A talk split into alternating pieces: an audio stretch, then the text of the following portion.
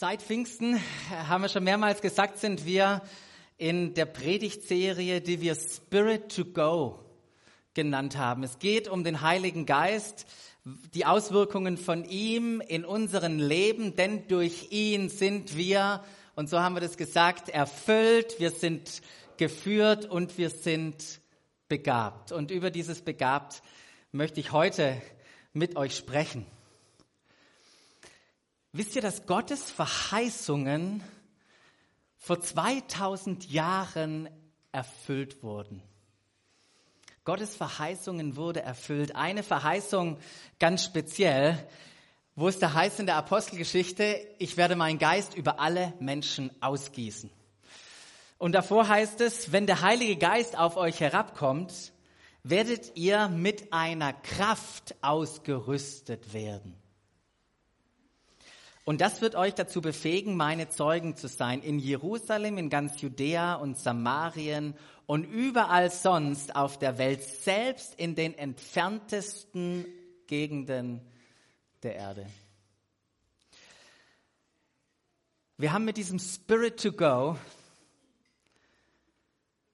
für seine Mission alles, was wir brauchen, in die er uns gerufen hat, um um darin zu leben, um dieses Go for it, das war das Jahresmotto von uns dieses Jahr, um das auch auszuführen. Dafür haben wir den Spirit to Go.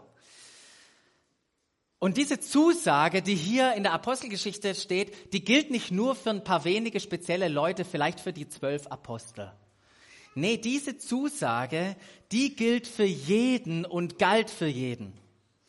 Und das erlebte auch ein Mann mit dem Namen Philippus gibt ganz vier verschiedene Philippus in der Bibel. Es ist Philippus der Evangelist gemeint, der sehr früh zur Gemeinde in Jerusalem gestoßen ist, als das alles losging. Und dieser Philippus erlebte, was es heißt, erfüllt zu sein. Als die Gemeinde Anfechtungen bekommen hat, ähm, Einschüchterungsversuche vom Hohen Rat, erlebte er, wie der Heilige Geist die ganze Gemeinde erfüllte. Und das explosive Wachstum in den ersten Tagen von 5000 Personen kam am Anfang zu dieser Gemeinde dazu. Das brach auch nach weiteren Tagen und Wochen nicht ab. Und die Herausforderung war, diese entstehende, komplexe, große Gemeinde irgendwie zu leiten, leiten und zu organisieren. Und es gelang nicht immer. Es kam, wurden Klagen laut, wo manche gesagt haben, hier das mit der Essensverteilung klappt nicht. Und so haben die Apostel beschlossen, damit sie sich weiter auf die Verkündigung des Evangeliums konzentrieren können, sieben Männer einzusetzen, die in Zukunft dafür die Verantwortung übernehmen.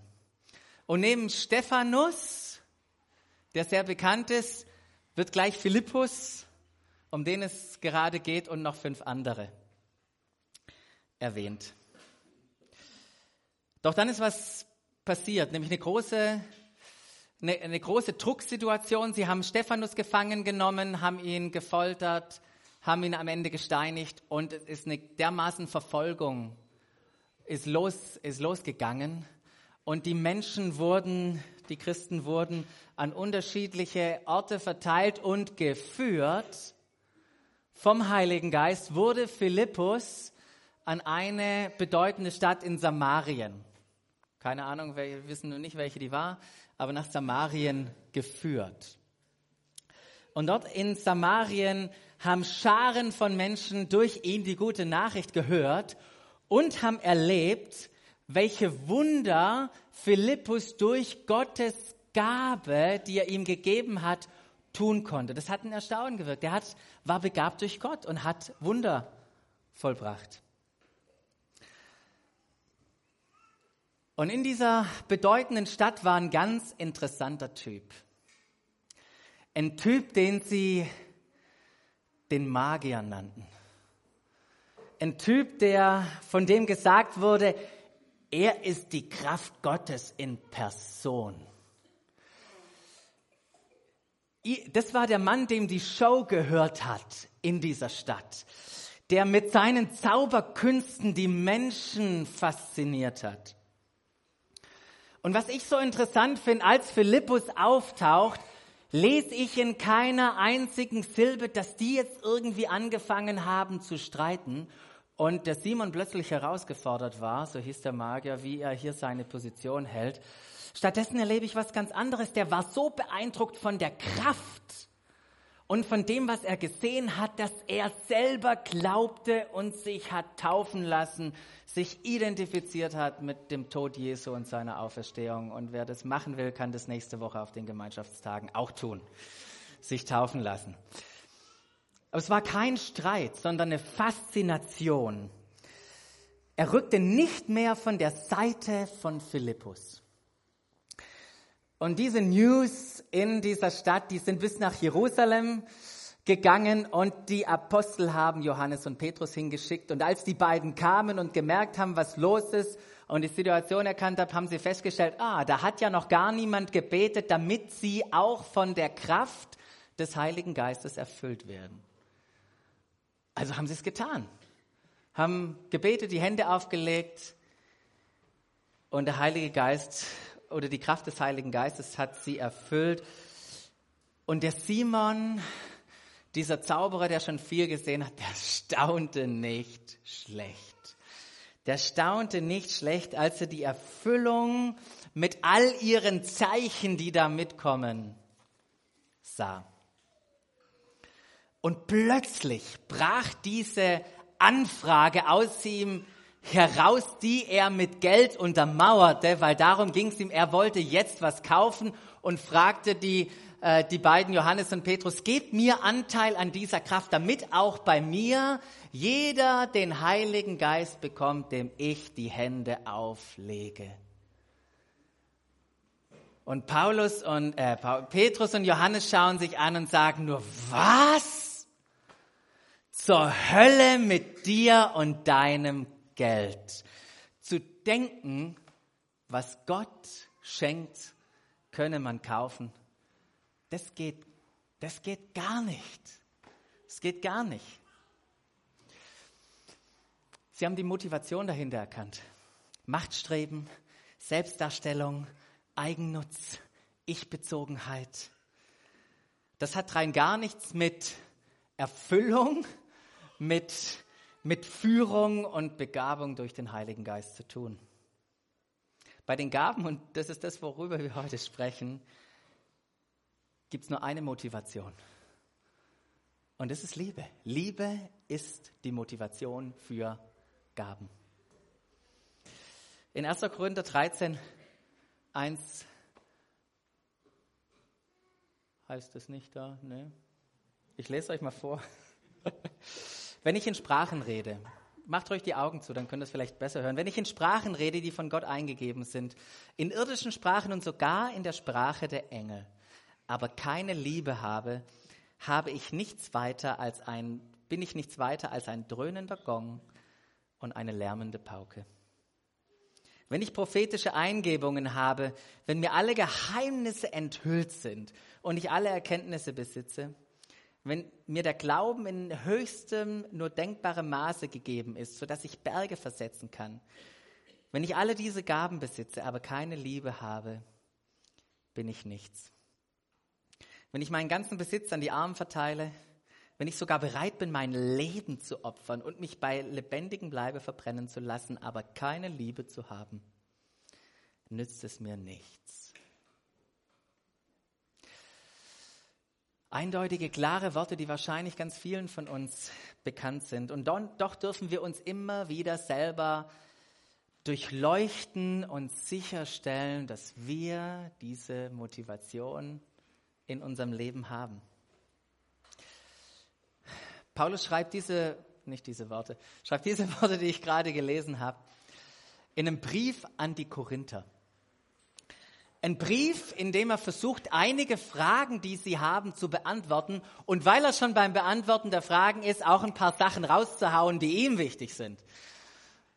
Weil es gab ein paar Dinge, die haben sie nicht gefragt, aber die musste er unbedingt mal klarstellen.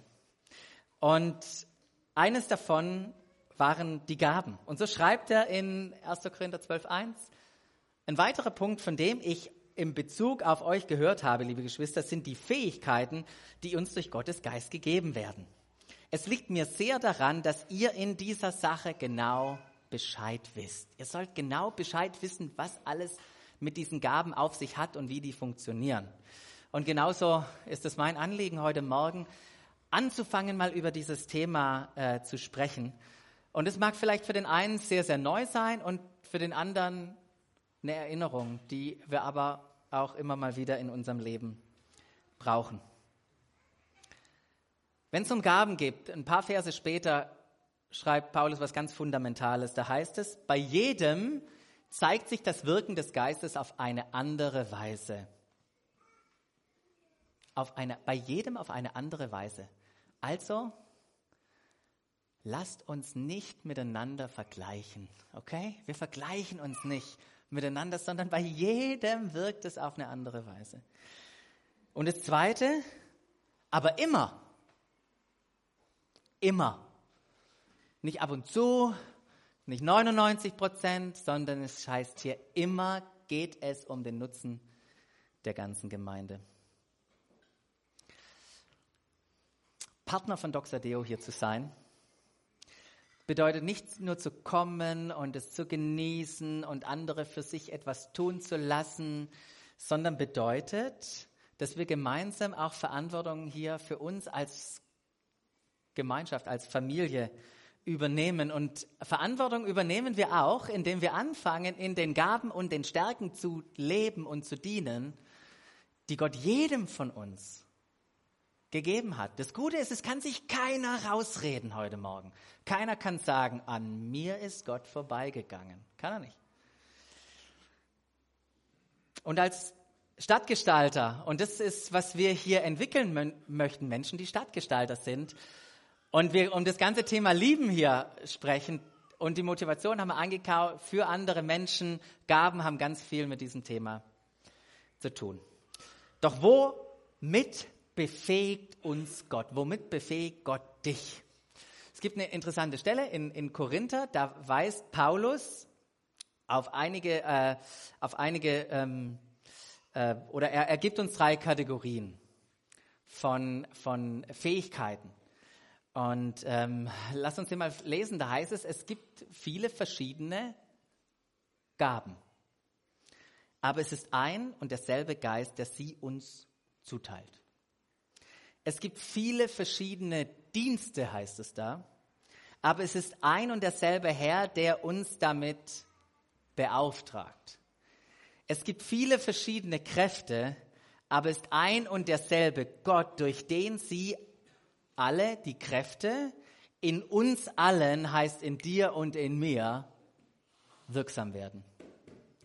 Diese drei Kategorien, die Paulus hier aufmacht, die passen gut zu den unterschiedlichen Listen im Neuen Testament von Gaben, die wir finden. Jedes Mal heißt es hier verschiedene. Das bedeutet, es gibt Verschiedenheiten in der Aufteilung, in der Zuteilung. Das heißt, jeder Person sind unterschiedliche Gaben geschenkt, doch im Miteinander, wenn ihr euch alle mal anguckt, in dem Miteinander von uns allen entdecken wir den vollen Reichtum Gottes. die drei Kategorien nochmal.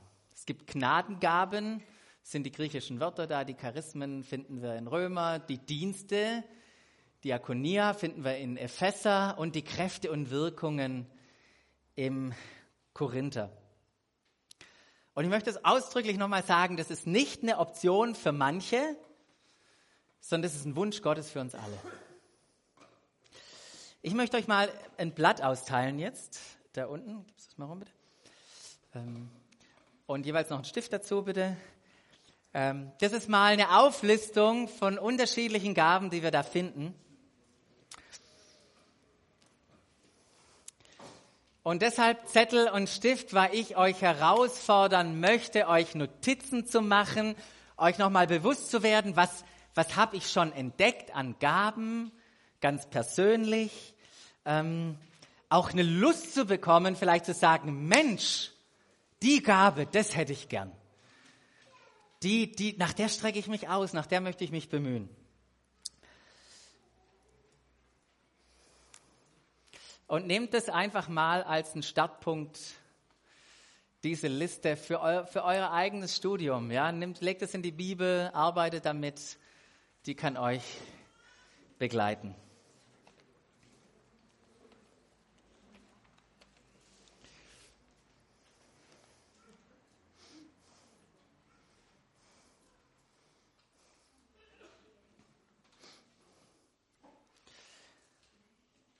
So, ich, wie die Herausforderung der Schule, alle lesen das Arbeitsblatt vollständig durch.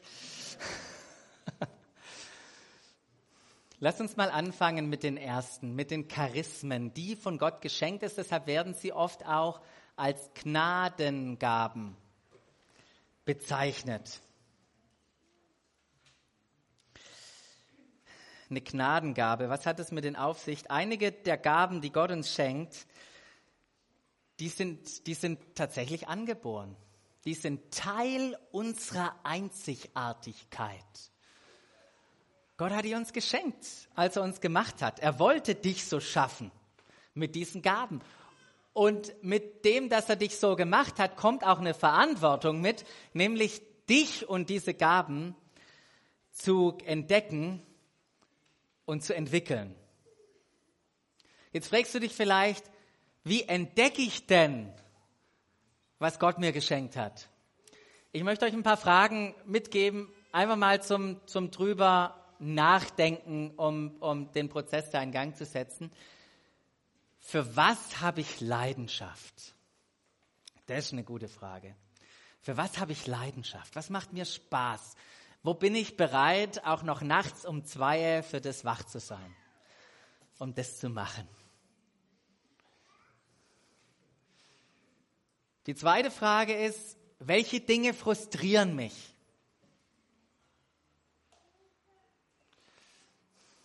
Welche Dinge frustrieren mich?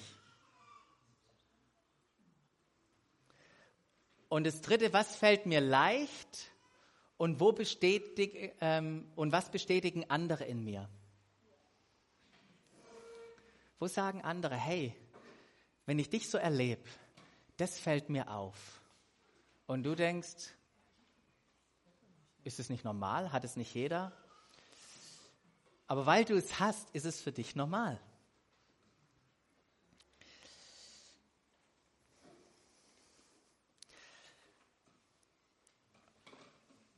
Der Paulus, der beschreibt diese Gnadengaben in Römer 12, 6 bis 8. Und das Interessante ist, dass er das Ganze einbettet, diese Gaben, in ein Bild von einem Leib. Von einem Leib mit vielen Gliedern, bei dem jedes Glied seine besondere Aufgabe hat.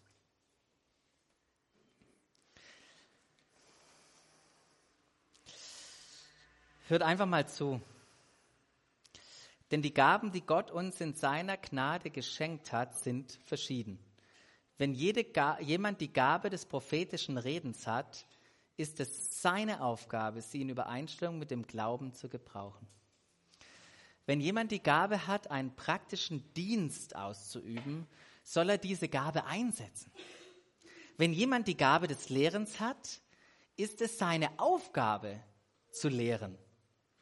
Wenn jemand die Gabe der Seelsorge hat, ist es seine Auf, äh, äh, soll er andere seelsorgerlich helfen. Wer andere materiell unterstützt, soll es uneigennützig tun. Wer für andere Verantwortung trägt, soll es nicht, aus, soll es nicht an der nötigen Hingabe fehlen lassen. Wer sich um die kümmert, die in Not sind, soll es mit fröhlichem Herzen tun. Ich weiß nicht, ob ihr diese auffordernde Einladung gehört habt, die hier Paulus an die Korinther schreibt. Sagt, wenn du eine Gabe hast, genial, dann setze sie ein. Wenn du lehren kannst, lehre. Wenn du Seelsorge hast, diese Gabe, dann, dann begleite Leute. Setze sie ein. Aber die sieben Gaben, die hier Paulus entfaltet, die möchte ich anhand von einem Leib mal aufzeigen in einer anderen Reihenfolge. Da gibt es einmal den Verstand. Das ist, hat was mit Lehren zu tun. Wie wir den Apollos beispielsweise kennengelernt haben, der in einer gigantischen Art und Weise die Leute lehrt. Das sind die Leute, die, die gern die Bibel studieren, die gucken, dass alles richtig ausgelegt ist und sie helfen uns, die Richtung zu halten. Dann gibt es die Augen. Die Augen sind Personen, die den Willen Gottes erkennen. Das ist die Gabe des prophetischen Redens, der Prophetie. Johannes der Täufer war so einer. Dann gibt es den Mund. Das ist jemand, der, der ermutigt, der tröstet, der die Worte Gottes nicht nur lehrt, sondern in persönliche Situationen hineinspricht, in Lebenssituationen von Menschen. Barnabas war so ein Typ. Dann gibt es hier die Schultern. Ah, der braucht ein bisschen Mus Muckis. Hä? Das ist das ganze Thema, was ihr hier mit Verantwortung, mit Leitung, was wir da gehört haben. Das war, war so ein Josef im Alten Testament, wo, wo plötzlich diese Leitungsgabe erkannt worden ist und sich irgendwann mal der Chef auf die faule Haut gelegt hat, weil da Josef alles für ihn gemacht hat. Leute, die gut zusammenbringen, organisieren können, Ziele erreichen wollen, Struktur geben, das sind diese Leute. Und dann hier ganz wichtig, das Herz. Das hat was mit Barmherzigkeit zu tun.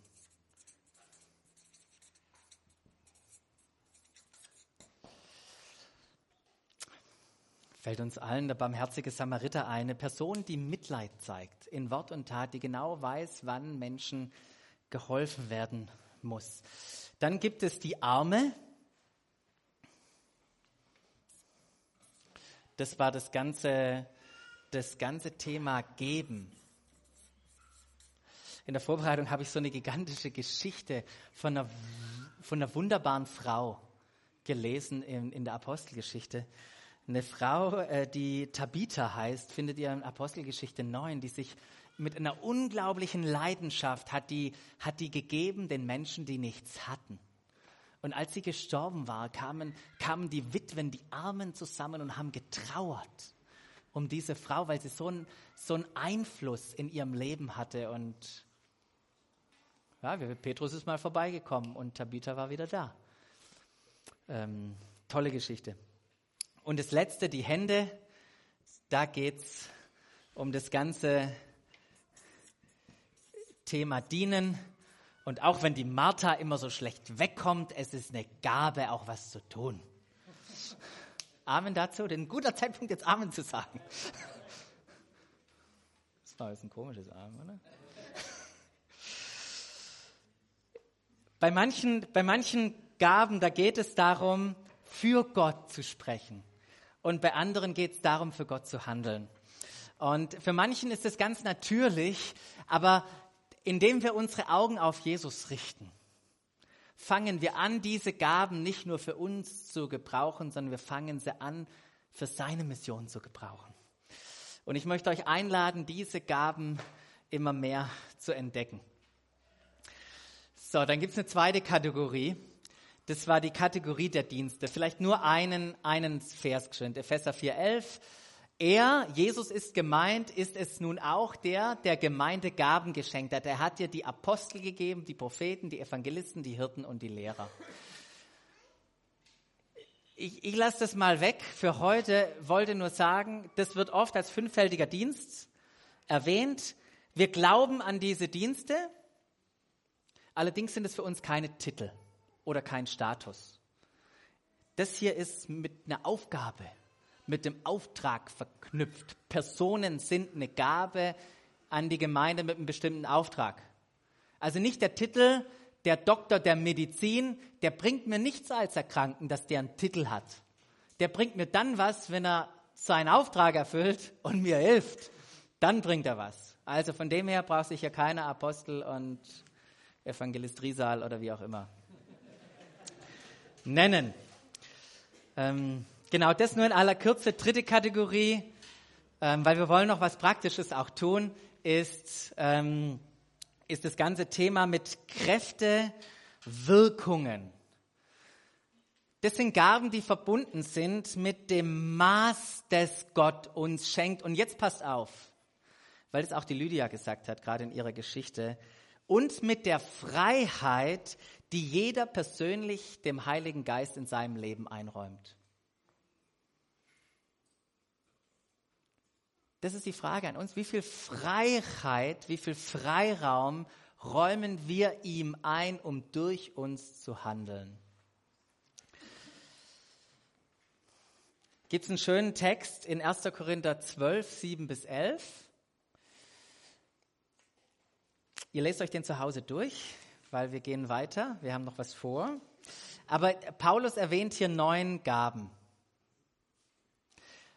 Und die neun Gaben lassen sich auch wieder einteilen in Gaben des öffentlichen, äh, in Gaben des geistlichen Durchblicks. Des geistlichen Durchblicks.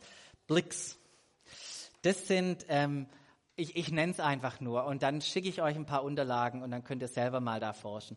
Aber das sind Worte der Weisheit, hat nichts mit Lebensreife zu tun, sondern in, in einzelne Situationen Wort der Weisheit reinzusprechen. Wie erwähnt, Riesenchaos in der ersten Gemeinde und er ein Wort der Weisheit war, lasst uns Diakone einsetzen, die das Ganze hier organisieren.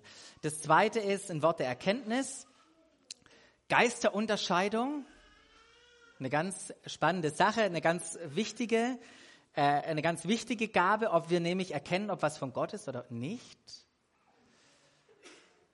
So wie der Paulus, als der in der einen Stadt war und diese Sklavin die ganze Zeit hinter ihnen äh, hergelaufen ist und gesagt hat, das sind die Diener des höchsten Gottes und er dann irgendwann mal sagt, irgendwann sagt der Paulus in all seiner Weisheit und Reife, jetzt beruhigst dich mal, jetzt schicken wir mal den Geist weg und weil das hier nicht von Gott kommt. Richtige Worte, falscher Geist. Gaben der Wunder und Kraftwirkungen, da erwähnt er die Gabe des Glaubens, dass wirklich Naturgesetze ausgehebelt werden können, wie erinnert euch bei der Speisung der 5000. Das, was da in den Händen passiert ist, das war nicht natürlich, das war nicht Naturgesetz, das war ein Eingreifen Gottes, wofür er Glauben geschenkt hat. Krankenheilungen heißt es da, bewusst plural. Es gibt nämlich die, nicht die Gabe der Krankenheilung, die ich permanent abrufen kann und jeder kann zu mir kommen, wir brauchen keine Ärzte mehr, weil ich bete jetzt für sie. Nein, Gott schenkt manchen Leuten diese Fähigkeiten, bestimmte, bestimmte, für bestimmte Krankheiten zu beten, damit Leute gesund werden. Passiert es immer? Nein. Ja? Ja, jetzt schwierig, so viele Sachen anzureißen. Ähm, Kraftwirkungen, ähm, dann Gaben der Inspiration, da ist Prophetie, verschiedene Arten der Zungenrede, wie wir es gerade gehört haben. Und wenn das einer hier vorne machen würde, dann sagt die Bibel, da braucht es eine Auslegung dafür. Aber die Frage ist, die ich an dich habe, ist, wie viel Freiheit, Freiraum schenkst du dem Heiligen Geist, damit er durch dich diese Wirkungen für andere, das ist ja immer der Kontext, tun kann. Ich habe bei mir Folgendes gemerkt. In diesen Momenten, wo ich merke, der Heilige Geist, der, der würde jetzt gerne was durch mich tun, oder ist so ein Moment, wo ich herausgefordert bin, für jemanden zu beten oder für jemand hinzuhören. Da, da erlebe ich diesen Moment mit einer Spannung, die mit einer Frage verbunden ist, soll ich oder soll ich nicht? Soll ich oder soll ich nicht? In diese Spannung, Leute, da kenne ich mich, so oft erkenne ich mich in der wieder, in dieser Spannung. Und ich möchte mir heute Morgen sagen, man predigt ja immer auch zu sich selber, ich möchte mir heute Morgen sagen, ich möchte euch sagen, in dieser Spannung, go for it. Probier es aus. Es kann nichts falsch geben. Es liegt nicht an dir. Es liegt nicht an dir, du kannst es sowieso nicht machen. Lass dem Heiligen Geist Freiraum, durch dich diese Dinge zu tun, weil weißt du was, du hast den Spirit to go, den, den haben wir, um das zu tun.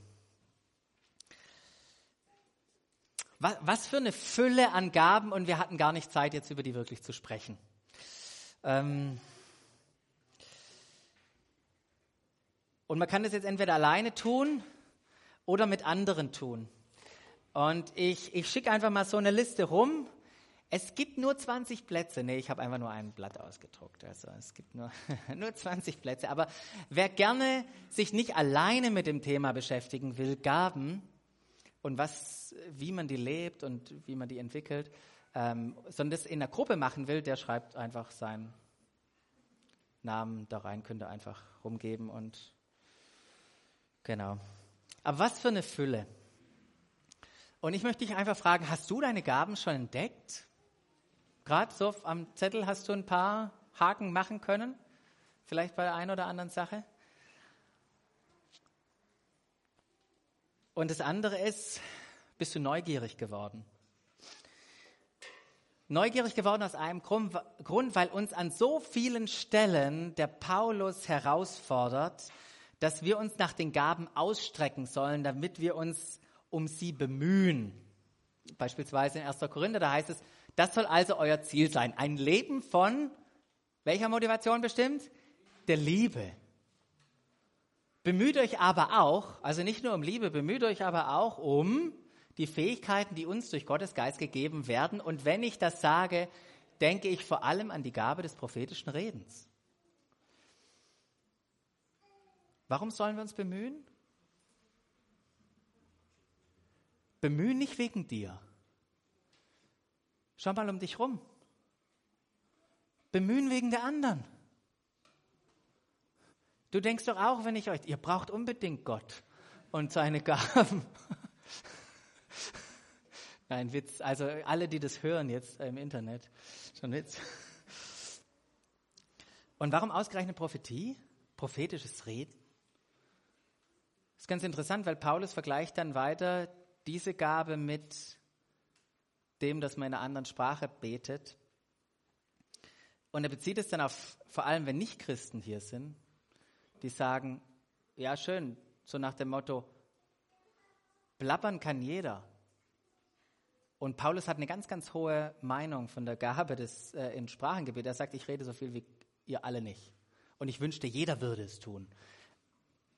Aber wenn Prophetie da ist, dann ist die Gegenwart Gottes spürbar.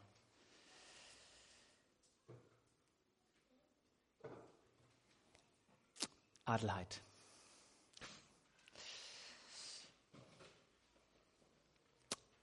ich habe die Adelheid gebeten, ein bisschen von sich zu erzählen, weil wir alle sind irgendwann mal an diesem Startpunkt, wo wir uns das erste Mal mit diesem Thema beschäftigen. Und dann Dinge entdecken und uns nach denen ausstrecken und da hineinwachsen.